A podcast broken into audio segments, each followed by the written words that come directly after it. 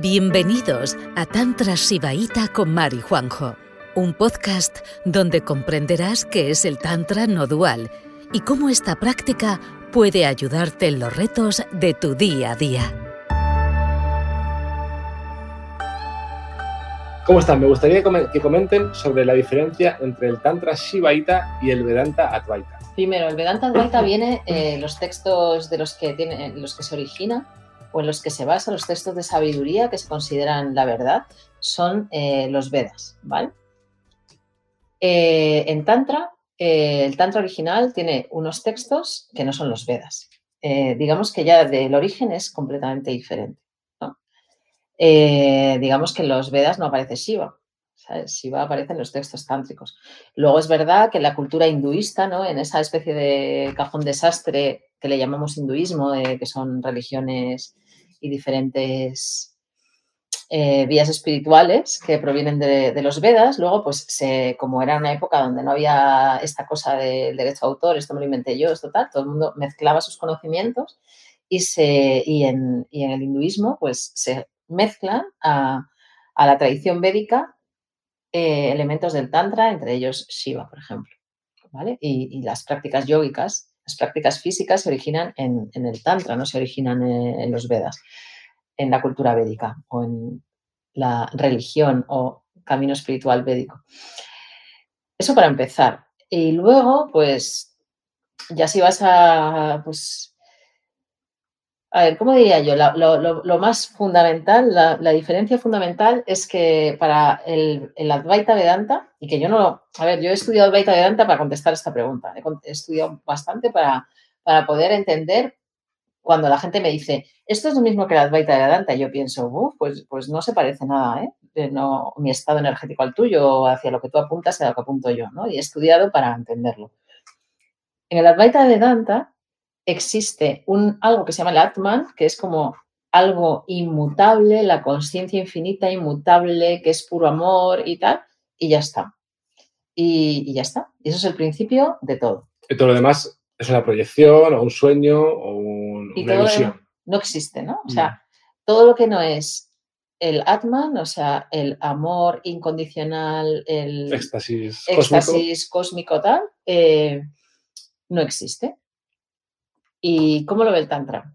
Para el Tantra hay conciencia y vibración. O sea, esta, es la, cosmovisión de uno y del otro, ¿no? Es la diferencia de cómo entendemos la conciencia, ¿no? Que es importante porque marca la dirección de la práctica. Entonces, en el Tantra todo eh, mm, no es inmutable, amoroso, perfecto y tal, sino hay conciencia y vibración.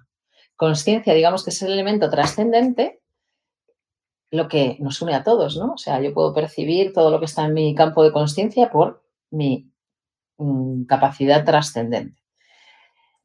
Pero luego, este vaso, que parece materia, pero realmente son moléculas y vibraciones, vibraciones, eh, todo esto, todo mi cuerpo, tu cuerpo, todos los objetos eh, que se ofrecen a la conciencia, eso es el elemento inmanente, todo lo que puedo tocar, todo lo que puedo experimentar directamente. Y entonces, digamos que conciencia es eso, es lo, que, lo que nos une a todos, lo que une toda la experiencia, todos estos campos energéticos de diferente densidad y de diferente vibración, y eh, la energía o la vibración, que es la Shakti, es todo lo que podemos tocar, todas las vibraciones que crean. es, lo que dota, es, lo que dota, a la materia de características diferentes. Entonces eso crea la manifestación. Entonces, esos dos elementos crean eh, nuestra experiencia. Pero para el Tantra, por ejemplo, todo es real. El vaso real, tú eres real, mi cuerpo es real. Mi experiencia es real. La experiencia de despertar es real. La experiencia de sufrimiento es real. Todo es real. todo es real porque está aquí, ¿no? Y lo puedes experimentar. Entonces, es diferente. Yo creo que esta pregunta... Pero una cosa, que es ah, para que acabe, porque acabar, porque si no, no lo va a entender. Lo único que es irreal, o sea, lo que es maya para los tántricos, es la única ilusión es que estás separado. No, no, la ilusión no es que no existas, que, que esto todo sea una, especie de ilusión de tu mente, de tu conciencia, que no, que en realidad está, es una especie de cosa esotérica que no tiene materia, sino que la única ilusión es que estamos separados. O sea que aquí, donde acaba mi piel, termino yo y allí empieza el resto. Esa es la ilusión a destruir en el Tantra.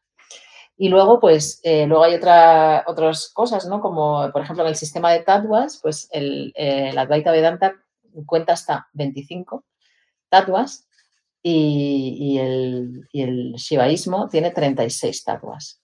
O sea, digamos que en ese Atman, en esa conciencia absoluta perfecta termina y luego a partir de ahí los eh, tienen unos cuantos tatuas más, o sea, conexiones sutiles eh, que nos conectan a nuestra conciencia individual con el todo. Y, pero vamos, lo que, y luego sobre todo también que es eh, el shivaísmo es una vía que incluye a la mujer, ¿no? O sea, el, el Advaita Vedanta desde el principio, pues los, solo los que podían llegar a, primero tenían que ser de, determinada casta, de castas superiores, para, llegar a, los, a, recibir las enseñanzas más altas y tenían que ser hombres. Y el Tantra desde el principio no distingue entre castas e incluye a la mujer.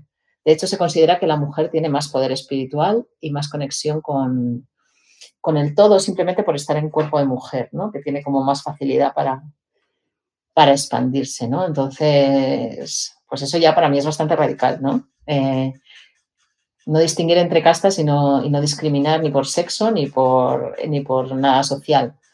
Lo hace muy diferente. Lo, es verdad que hay tantras.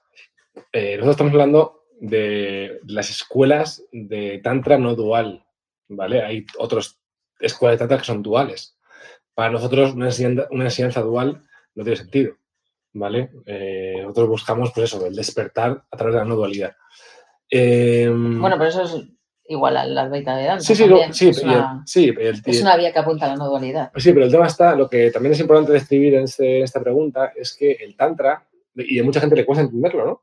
Me parece que todas las vías espirituales tienen que beber de la Advaita Vedanta de alguna manera. Lo, que les, cuesta entender es que el Tantra tiene un origen independiente y un recorrido independiente que se mezcla de muchas maneras, pero la, la gracia de todo esto, que hay muy pocas personas en el mundo que han logrado hacerlo, es coger la raíz del Tantra y ver cuáles son las enseñanzas sin mezclar con otras vías espirituales, como yo sé, el Tao, el Advaita Vedanta, o sea, ver la raíz y las prácticas que son realmente shivaitas. ¿Por qué? Y ese, trabajo es el que nosotros. ¿Por qué? Porque las prácticas shivaitas son de las más eficientes, de las más directas y de las más desconocidas en cuanto a poder practicar una vía espiritual pues eso, orígenes distintos. Se basan en diferentes escrituras ya desde su origen. Eso no, quiere decir que luego, según avanzan los tiempos, se mezclan, se mezclan. Pero hay linajes que han mantenido el Tantra original en las diferentes escuelas. Eh, Kaula, Spanda, Pratavina, se han mantenido eh, por una transmisión directa eh, intactas. Y, nada tienen que, que ver con los Vedas. O sea, yo no sé nada de los Vedas, no, estudia un poco por eso, por saber un poco de dónde viene, porque mucha gente te dice, ah, es que eso que dices es lo mismo que la Advaita Vedanta. No, no, o sea, no es lo mismo. yo realmente la enseñanza pura, no dual de, la Advaita Vedanta no, la conozco.